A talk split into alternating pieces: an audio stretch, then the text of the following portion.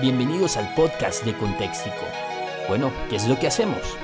La mejor manera de resumirlo es que amamos a Dios, amamos la Biblia, amamos la iglesia, amamos la filosofía, amamos la historia, amamos la historia, amamos el arte, amamos el deporte, también amamos el cine, amamos los cómics, amamos los gadgets, amamos la tecnología, amamos el Real Madrid, amamos el Real Madrid, amamos la Cruz Azul, amamos amamos y amamos a nuestra familia, también amamos, verdad, amamos esto y aquello. ¿Qué onda banda de Contextico? ¿Cómo están? Estamos de vuelta a este podcast de Contextico. Eh, y bueno, estamos de vuelta los dos, ambos miembros del proyecto Contextico. Te, probablemente ya desde que eh, viste que estaba publicado un nuevo episodio ya había sorpresa, pero bueno, la, creo que la mayor sorpresa es que venimos los dos y la idea es tener una temporada, al menos una temporada corta. Si podemos hacer más cosas lo haremos, pero al menos ahorita vamos a, poder grabar algunos episodios en esta jornada que va a haber de cuarentena. Y nada, bienvenidos. Este, no voy a dar mucho preámbulo para, para no extender más la duración del episodio porque pues ya durante todo el transcurso del episodio estaremos dando detalles de por qué estamos de vuelta. Y nada, te agradezco que, que hayas estado a la espera y paciente eh, esperando este, este regreso del podcast de Contextico. Ha sido sorprendente, quiero decir esto nada más, ha sido sorprendente para mí ver eh, el cariño de todos ustedes. Eh, a lo mejor tú estás por primera vez aquí, bueno, te quiero decir que hay toda una comunidad eh, que nos ha apoyado y nos ha extrañado y nosotros habíamos extrañado muchísimo también esto, estar con ustedes de esta manera. Y de otro lado está Carlos. ¿Qué onda, Carlos? ¿Cómo estás? ¿Qué onda? ¿Qué onda, banda de Contextico? Eh, un gusto saludarles. Como dice mi hermano, pues sí, hemos extrañado este, eh, hacer esto de Contextico. Y también estamos súper agradecidos, estoy súper agradecido también por eh, saber las, mu las muestras de apoyo, de cariño, gente diciendo dónde estaban, los extrañábamos. Entonces, pues sí, siempre, pues te alegra, te alegra saber que hay gente apoyándote, que hay gente al que le gusta lo que estamos haciendo con Contextico o lo que estábamos haciendo con Contextico. Pero bueno, como ya dijo Adrián, estamos de regreso, no sabemos por cuánto tiempo, no sabemos eh, de qué formas, pero bueno, vamos a estar haciendo todo lo que podamos para eh, bendecirles a través de estos recursos que ya sea el podcast o, o el canal de YouTube. Ahí vamos a estar. Un saludo a todos. Así que esperen eh, cosas que vienen para Contextico. Ok, eh, nada más queremos aclarar, ha sido toda una odisea poder lograr estos, estos episodios de podcast. Eh, estuvimos juntos, es decir, en el mismo, en la misma ciudad, prácticamente durante unos dos meses. Pero bueno, nos dedicamos a otras cosas y ahorita que estamos grabando ya estamos separados de ciudades en México, en, el, en vaya, en la nación de México, pero separados en ciudades y, y bueno, ha sido complicado. Tenemos bebés, niños y por ahí van a escuchar seguramente los gritos. Y bueno, vamos a empezar. La, la, pregunta, hoy queremos nada más ponernos al día, actualizar esto y también que tú sepas qué onda con nosotros en este rato. Y la pregunta que vamos a contestar primero es qué hemos hecho estos dos años. Y vamos a tratar de ser cortos. ¿Tú qué has hecho estos dos años? Bueno, eh, contestar esa pregunta para mí es un poco complicado algunos que nos siguen saben, algunos no saben. Eh, y lo voy a tratar de decir de una forma en que lo puedan entender, pero que tampoco pueda dar tantos detalles. Pues un servidor junto con su familia estamos trabajando del otro lado del mundo, en un país eh, que no voy a mencionar el nombre también por seguridad. Por los que conocen el contenido de, de nuestro canal en Contextico y saben algunos videos que yo hice hablando sobre algunos temas, eh, ya se imaginarán a qué me refiero y a qué tipo de trabajo me refiero que realizamos del otro lado del mundo. Entonces ya se imaginarán si estoy hablando de esto y de la manera que lo estoy haciendo es simplemente por seguridad. El lugar donde estamos y la forma en lo que estamos haciendo eh, no podemos dar muchos detalles al respecto. Pero bueno, eso es, digo, a mí me encantaría poderles platicar más cosas y más detalles aquí, pero pues no es un medio muy seguro para hacerlo y no, podría poner en riesgo algunas cosas, tanto para mí como mi familia o compañeros de trabajo en estas áreas. No, no sé si queda claro o... sí, no, a mí me queda muy claro. de, qué otra forma. No, sí, Pero ¿de qué otra forma crees que podría explicarlo? no, no, estás, estás trabajando en, Vaya, servimos al mismo jefe en Contéxico, pero hay otras formas de servirle, ¿no? Eh, y sobre todo en esos rumbos. Eh, ok, eh, ¿cómo va? Con, cómo, cuéntanos un poco de tu familia. Yo creo que la gente no, no sabe mucho de que somos gente de familia. Sí, algunos pensarán que quizás no tengo familia, ¿verdad? Por, por nuestras edades o, la tendencia normal de, las personas de nuestras edades. Pero sí, yo tengo una. Yo, yo me casé muy joven y tengo. Actualmente tengo tres hijos. Un, un niño de cinco años, un niño de tres años y un niño de un año. Los tres son niños. Este, pues obviamente mi esposa. Obviamente eso cambia mucha, mucha de la dinámica en tu vida y también, pues, si, la pregunta es qué hemos hecho estos dos años, mucho podría ser cambiar pañales, dar leche, dormir, jugar, etcétera, etcétera. Entonces, eh, realmente nosotros creemos que la familia es lo primero y es lo más importante, es la principal responsabilidad que Dios nos da. Entonces, a pesar de cualquier otra cosa que hagamos, eh, realmente lo, que más importa de, de, lo que hacemos, lo que más importa es lo que hacemos con nuestra familia. Ya. Y... Entonces mucho del tiempo, mucho del tiempo lo ocupamos en eso. ¿Y has estado aprendiendo algo, eh, estudiando algo nuevo? ¿En qué has invertido tu tiempo libre? Sí, miren, mucho también de lo que yo he hecho estos dos años es invertir en lo que va a ser mi trabajo en el futuro, eh, del otro lado del mundo. Y más adelante en las otras preguntas eh, les platicaré un poquito más acerca de esto. pero algo que, eh, algo que en lo que he invertido mucho mi tiempo es en aprender a hacer animación. Eh, por si no lo saben, en Contextico, cuando empezamos Contextico, pues yo, yo fui el que empecé a aprender las motion graphics en After Effects para hacer las entradas de los videos, los títulos de los videos.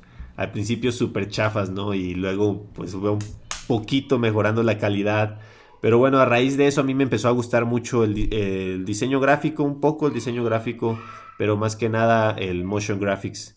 Y eh, pues aprendí a usar Photoshop, Illustrator, After Effects.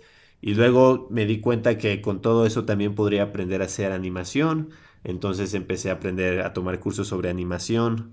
Eh, tanto una que se llama de símbolos, pero también animación tradicional que estoy, actualmente sigo aprendiendo.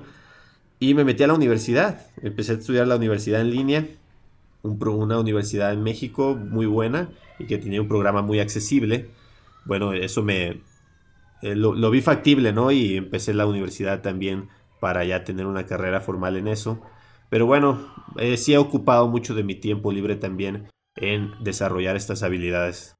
Ok, entonces crees que si veamos algo de tu trabajo en Contéxico Sí, de hecho muy pronto vamos a estar subiendo algunas cosas sobre de animación en contextico. Así que espérenlas. Yo espero esta semana poder eh, subir algo ya. Entonces, por ahí va a estar en el canal. Y espero que les guste esta nueva forma también de llevar. Esta nueva forma de llevar. ¿De llevar qué? Yo creo que sí les va a gustar. sí, no, pues ya ni modo. ok, eh, ya pues les cuento un poco. Hay, hay gente que, me, que, veo que, me sigue personalmente. Si algo se han dado cuenta de la gente de que sigue con Téxico es que normalmente nunca hablamos sobre nosotros, como que buscábamos mantener un poco el anonimato, ¿no? No por otra cosa, sino simplemente no queríamos como que se cruzaran nuestras vidas personales con esto. Pero hay gente que de una u otra manera me rastreó y, pues ahí estamos en contacto en, mis redes sociales personales. Yo tengo dos hijos, una niña de dos años, ya casi tres años, y un niño de un año y, ¿qué será? Tres meses, y los dos bebés, mi esposa, y bueno, yo, yo soy pastor de una iglesia llamada Horizonte Villahermosa.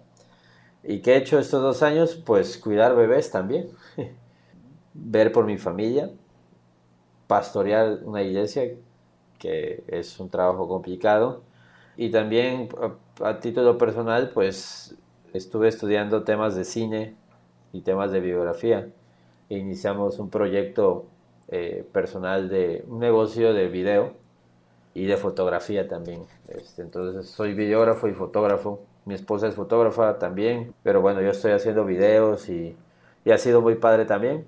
Eso eh, como un negocio personal. Y obviamente, pues, como bien dices, uno se tiene que preparar, ¿no? Yo creo que gracias a Dios ya teníamos cosas, equipos, por algo hacíamos videos. Pero algo muy interesante en todo esto es que ahora que tenemos preparación, sabemos hacer muchas más cosas, sabemos animación, sabemos hacer video ya de una manera profesional. Yo tengo equipo super pro, tú igual tienes equipo pues avanzado para, para animación. Increíblemente dejamos de hacer cosas para Contextico, ¿no? Hemos hecho videos para Contextico porque la realidad es que han habido otras prioridades, eso es, eso es lo cierto. Sin embargo, pues ahora queremos invertir un poco de tiempo en este proyecto y esperamos hacer cosas de lo que sabemos hacer, ¿no? Para, pues, para bendecir a otros. Eh, la enseñanza más importante que recibiste en estos dos años, ¿cuál sería, Carlos? Enseñanza, híjole. una, claro, hemos aprendido, creo en estos dos años probablemente aprendimos el 50% de todo lo que sabemos en la vida, ¿no? sí, sí, sí. Sí, yo creo que pues la paternidad te enseña mucho el día a día como papá, pues a, fuercitas tienes que aprender muchísimas cosas. Pero una de las cosas que en lo, en lo, personal y sobre todo familiarmente hemos aprendido muchísimo es confiar en Dios. Confianza en Dios, confianza absoluta en Dios. El ministerio que tenemos, el, tipo de vida que llevamos, eh, nos obliga constantemente a estar confiando en Dios. Una u otra situación en la que te ves imposibilitado o te das cuenta que tú por, por ti mismo no tienes las respuestas o tú por ti mismo no ves la salida y tienes que simplemente descansar en Dios y confiar en Él y saber que Él tiene la salida, que Él tiene la solución a eso. Les doy dos ejemplos. En el país donde, donde vivimos nos sucedieron, tuvimos dos, al menos dos problemas fuertes. Un problema fue la, eh, conseguir la documentación de mi hijo más chico que nació allá al no tener eh, una embajada mexicana en el país, fue todo un problema muy fuerte, o sea, era una cuestión legal pues muy fuerte, pues porque necesitábamos un pasaporte para sacar al bebé del país, pero el, gobierno local no le daba un pasaporte al bebé. Bueno, teníamos, no nos quedaba más que confiar en Dios, hacer nuestra parte y fue una etapa en la que estuvimos simplemente confiando en Dios y Dios concedió el, el que el Jonathan, nuestro bebé más pequeño, tuviera su pasaporte mexicano a través de la embajada de, bueno, ya no, voy a decir el país, ¿verdad? Pero una embajada por allá. y luego también, eh, al, poco tiempo de eso, nuestro hijo Christopher, de, en medio, él se fracturó la pierna. Entonces fue una experiencia muy difícil, lo tuvieron que operar y pues nuevamente es confiar en Dios, confiar en Dios. Entonces yo creo que la enseñanza más fuerte ha sido confiar en Dios.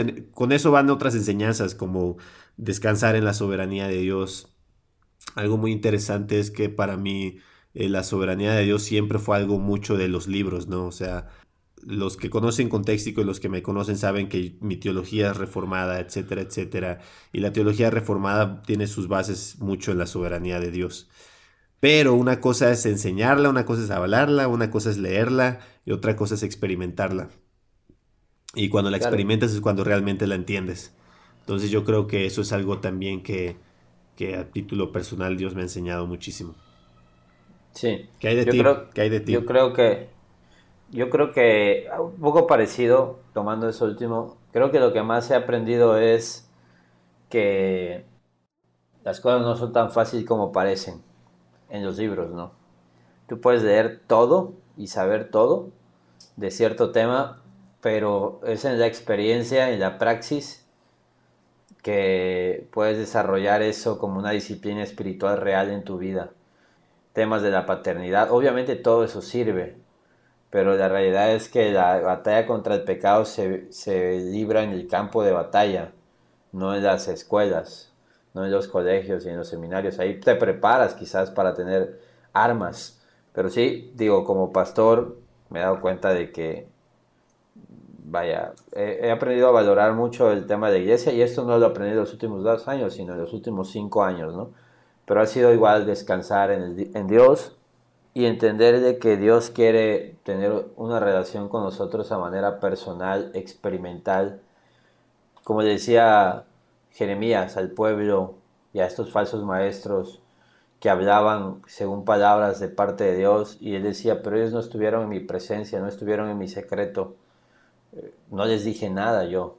Y eso es lo que hace, separa a un profeta de Dios de un falso profeta, que los profetas verdaderos de Dios están en su presencia y yo, y eso es, fue más que evidente para mí ver que, que pues no, no, es, no es saber cómo, cuál es el término, qué conceptos, ¿no? que la teología se experimenta y se vive y se desarrolla en la vida diaria, ¿no?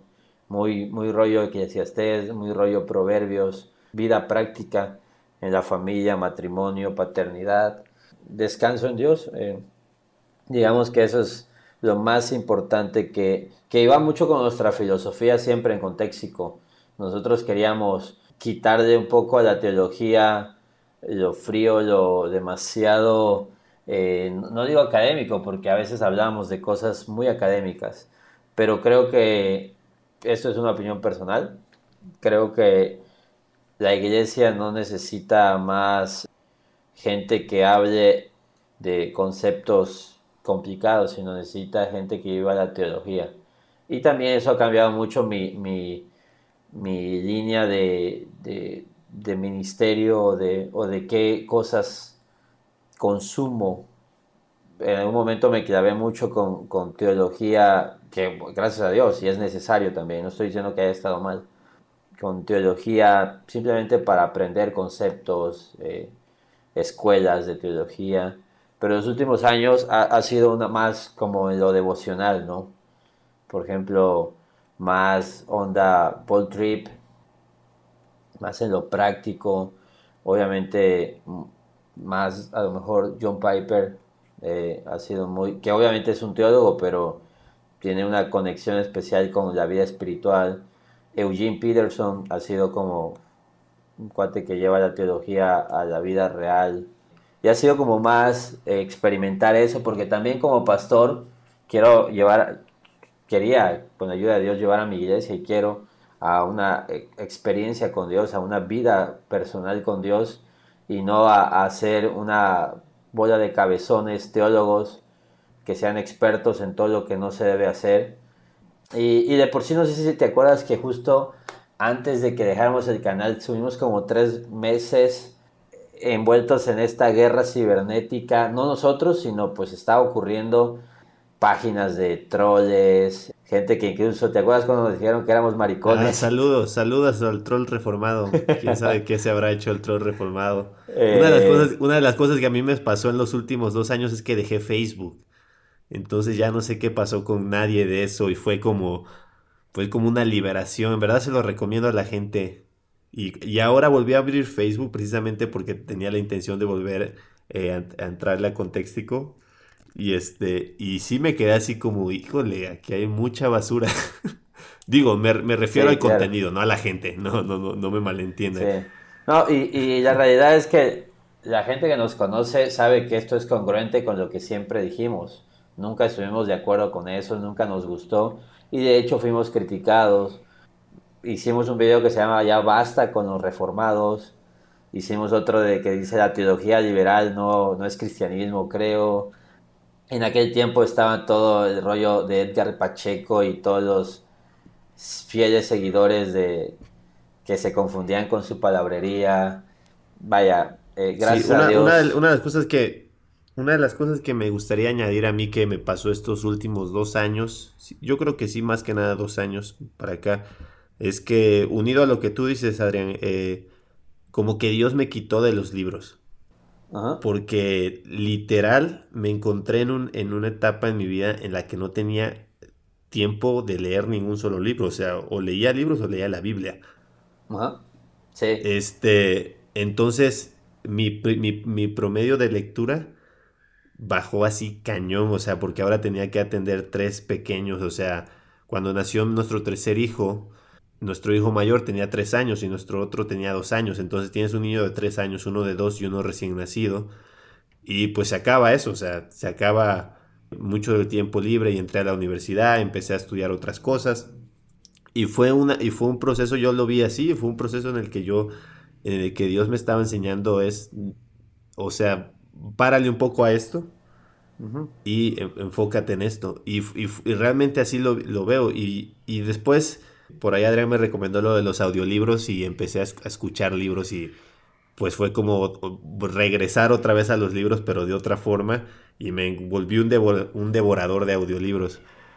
Este... Y es purificador, ¿no? Cuando, cuando te desconectas un poco de, de, ver a Dios encajado en términos académicos y más bien verlo directamente sin intermediarios, ¿no? Que es algo que a veces perdemos de vista. Quiero aclarar algo, quiero aclarar algo y en lo personal, en, en, mi vida, en esta última etapa y sobre todo ministerialmente, voy a decir, eh, yo fui a un seminario, yo era y todavía me considero que me gusta mucho lo académico, etcétera, etcétera.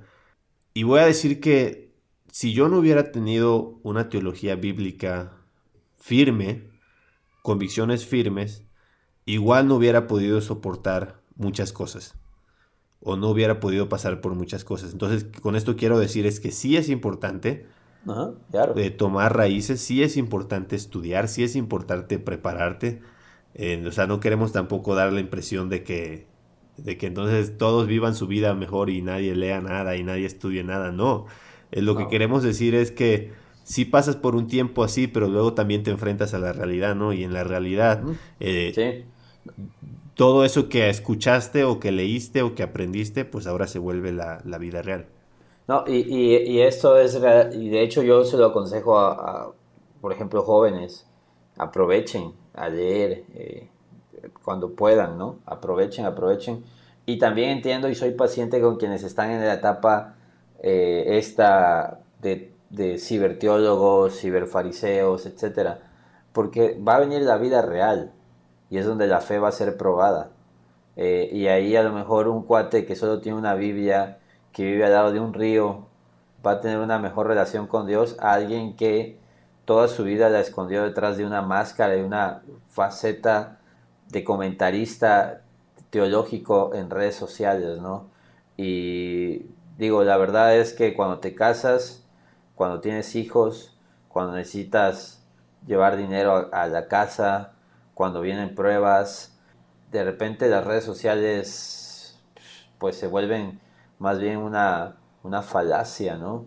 y, tu, y tu teología es donde cobra valor. Obviamente si tienes una mala teología vas a caer fácil, pero si también si tienes una buena teología, pero esa teología solo se quedó en, en, letras, es donde truenas. Y creo que eso ha sido algo que, que otra vez fue, es congruente con todo lo que enseñamos siempre.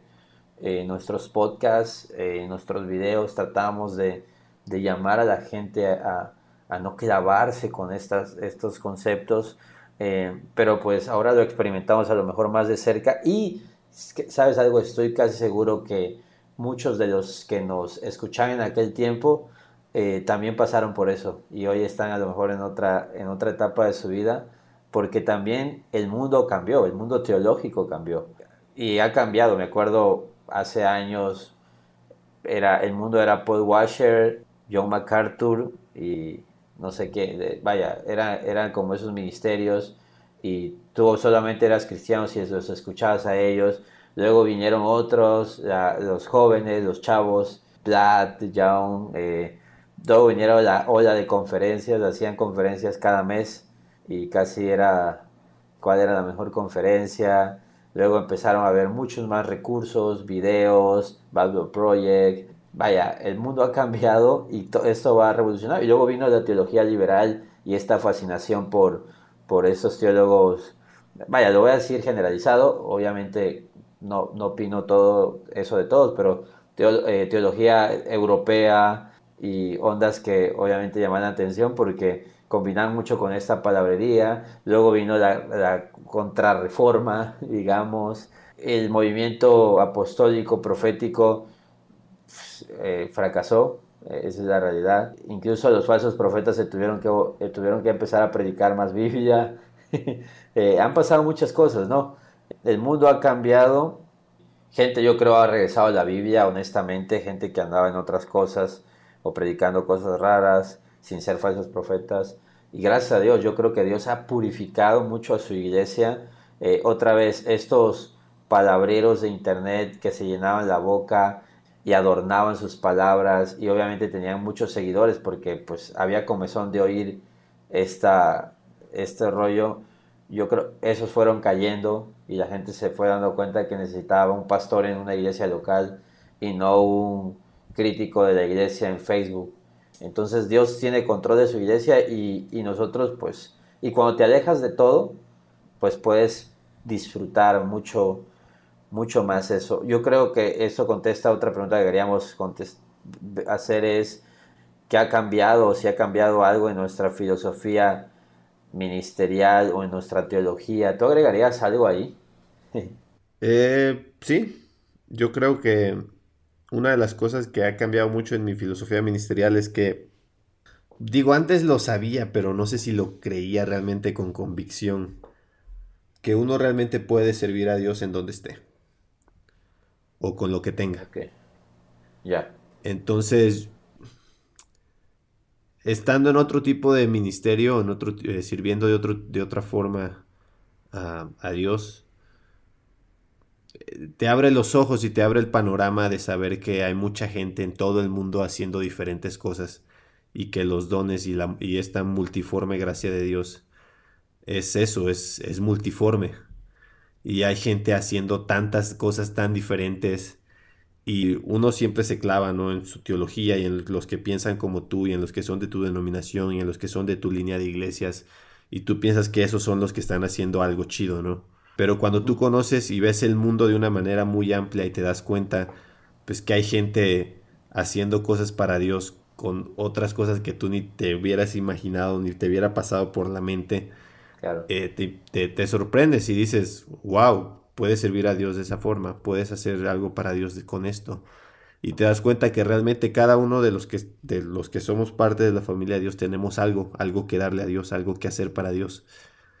Y, muchas veces, tristemente, cuando se habla de ministerio, eh, pensamos en el ministerio pastoral, ¿no? Y, eso, y lo, eso es todo. Y entonces por eso el resto de gente en las iglesias está sentada sin qué hacer y sin realmente hacer algo para, para el avance del, del, reino. Y es porque ellos piensan que el ministerio le corresponde al pastor. Y digo, eso, todo eso yo lo sabía desde antes, pero quizás en los últimos dos años me cayó más el 20 de que realmente la gente podría estar haciendo muchísimas cosas para Dios con lo que tiene, donde está. Sería eso. Órale, este, y eso hizo, aumentó tu tolerancia, bueno, seguramente eso aumentó tu, tu comprensión de cómo puedes tú servir a Dios, pero dirías que también aumentó tu tolerancia de aquellos con quienes no estás de acuerdo ministerialmente o teológicamente un poco. Sí, claro. claro, claro. Claro, de hecho yo trabajo con gente de, muchas denominaciones.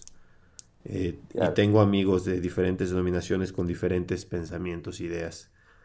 Y sí, este, creo que me ha ayudado mucho eso. Pero eso ya es de los últimos cuatro o cinco años, yo creo, que me ha pasado. Este, pero, los, pero sobre todo en los últimos dos años igual aumentó. Pero sí, es algo que yo creo todos deberíamos aprender, tolerarnos, todos somos hijos del mismo Padre, estamos sirviendo al mismo Señor. Incluso podríamos unirnos. El último podcast que hicimos se llama Hijos del mismo Padre, ya ni me acordaba. No, no me este, acuerdo. Sí, fue el último. No, más bien fue el último. No, pero creo que lo hiciste tú, ¿no? Que hice yo, sí, es cierto. Sí, es cierto. Este, Y esto puede ayudar a la gente a ver que estamos en, en, en sintonía con, las cosas que, pues, que aprendemos. Y, teológicamente crees algo hoy que no creías o ya no crees algo que sí creías. o no ha cambiado nada tu teología o ya fuiste con tu peregrinaje al finalizado. No, yo creo que no, no ha cambiado. No, no sé si ha cambiado en algo. Yo creo que he reforzado algunas cosas. ¿Ya crees en el rapto? Eh, no. No, de hecho, de hecho todavía sigo siendo muy ambiguo con la escatología. Ya luego hacemos un podcast de escatología. Claro, claro. Este, no, pues yo realmente no, no, no he cambiado mi, mi teología. Filosofía ministerial probablemente ha cambiado en muchísimas cosas porque soy pastor y, estoy aprendiendo a hacerlo todavía. Eh, ya apagaron las luces en la iglesia, ¿no? Ah, ya apagaron. la gente piensa que cambié, pero yo siempre quise apagarla, solo que ya, ya usan luces, ya usan luces de neón, ¿no? Ya, solo que no usamos humo, entonces todavía no, no estamos así. Pero yo, yo he aprendido a amar más al, al cuerpo de Cristo globalmente. Eh, ya ves que doy clases en un instituto bíblico, donde nuestro papá, mi papá es director de un instituto bíblico donde interdenominacional, llega gente de todas las comunidades de por este rumbo y con diferentes creencias y filosofías, etc. Eh, y cada vez amo más ese proyecto porque pues te recuerda que precisamente somos hijos de un mismo padre y pues eh, a veces te va a tocar hacer iglesia en, en, un rancho, al lado de un río, en una casa, en un país perseguido, en una metrópoli, en un lugar donde naturalmente va a ser una mega iglesia. Entonces, como amar la, la, diversidad, eh, eso me encanta, amar la diversidad y vaya, y dejar que cada quien, y la verdad es que tú lo sabrás y yo siempre lo he pensado, hay tanto que hacer en la iglesia local como para ponerte a pelear con otras iglesias. Y hay tanto que hacer en el ministerio personal como para buscar pleitos en todo eso. Y algo que aprendí de filosofía ministerial es también tener cuidado de mí mismo. Amigos, eh, vi, vi gente caer, gente cercana caer, vi matrimonios que fracasaron en ese tiempo, vi muchos choques teológicos de gente que pues eh, era a lo mejor una farsa. Tuve, tuve yo también batallas perdidas, etcétera. Entonces, entender también que Satanás es real y no está jugando. Vimos caer a Joshua Harris. Vimos caer a Joshua Harris. Nosotros éramos pues muy, muy... Yo creo que nunca fuimos así como que súper fanáticos, pero... Yo sí, yo sí era fan. Ah, claro, yo sí, era cierto. Yo, yo fíjate que sí, me caía muy bien, pero creo que tú más. Y vaya, fue muy doloroso. No solo él, otros, muchos otros. Yo tengo un eh, amigo hasta que lo odia. En serio. es que si se pasa de lanza, o sea. algo así. Pero bueno, es eh, otro tema. Eh, sí, ya hablaremos sobre. Entonces, Satanás no está jugando y eso no es un juego y la iglesia local necesita integridad también. Entonces, eh, el mundo cambió mucho, o sea, esa es la realidad, el mundo cambió. En dos años pasaron tantas cosas que a lo mejor ya no los percibimos. Si hubiéramos ido a una isla y hubiéramos regresado dos años después, es justo lo que pasó a ti al abrir Facebook, nos hubiéramos dado cuenta de, de cosas, ¿no? Te enteraste que Edgar Pacheco ya no es cristiano, ¿no? este, por ejemplo. y cosas así que, que, pueden pasar y te das cuenta que esto se trata de perseverancia también. Perseverar. Y bueno, eh, estamos de vuelta. No sé si quieras agregar algo más. No, pues solo que esperen nuevas cosas para, para el canal en YouTube. Y pues más podcasts vienen, una nueva temporada. Sí. Y que tuvimos que improvisar un poco, sobre todo tú, un eh, estudio de grabación, ¿no? Sí, Pero bueno, este, vaya, vamos a mejorar mucho en esto también. Y vamos a, empezar a hacer cosas nuevas. Nos encantaría que retomáramos la conversación. Si tú estás en redes sociales, ya sabes, eh, síguenos ahí en Spotify, en, en Apple Podcasts, en Spreaker, ya ni me acuerdo dónde es, que sí, en esos, ¿no? Y, en YouTube también los estamos subiendo los podcasts. Y en Facebook eh, estamos de vuelta. No sé cuánto tiempo vayamos a estar activos, pero sí vamos a estar un rato. Por lo menos el, el COVID-19, uno de sus planes era que nosotros hiciéramos algo de contenido y espero que también sea de bendición para ti que estás en cuarentena. La verdad es que este tipo de recursos son una bendición en tiempos donde a veces, para algunos, no para todos, pero para algunos sobra tiempo. Entonces, estamos en contacto, banda. Eh, déjanos tus comentarios. Eh, nos encantaría de verdad retomar la conversación contigo. Así que nos vemos en el próximo episodio del podcast de Contexto. Bye. Bye bye.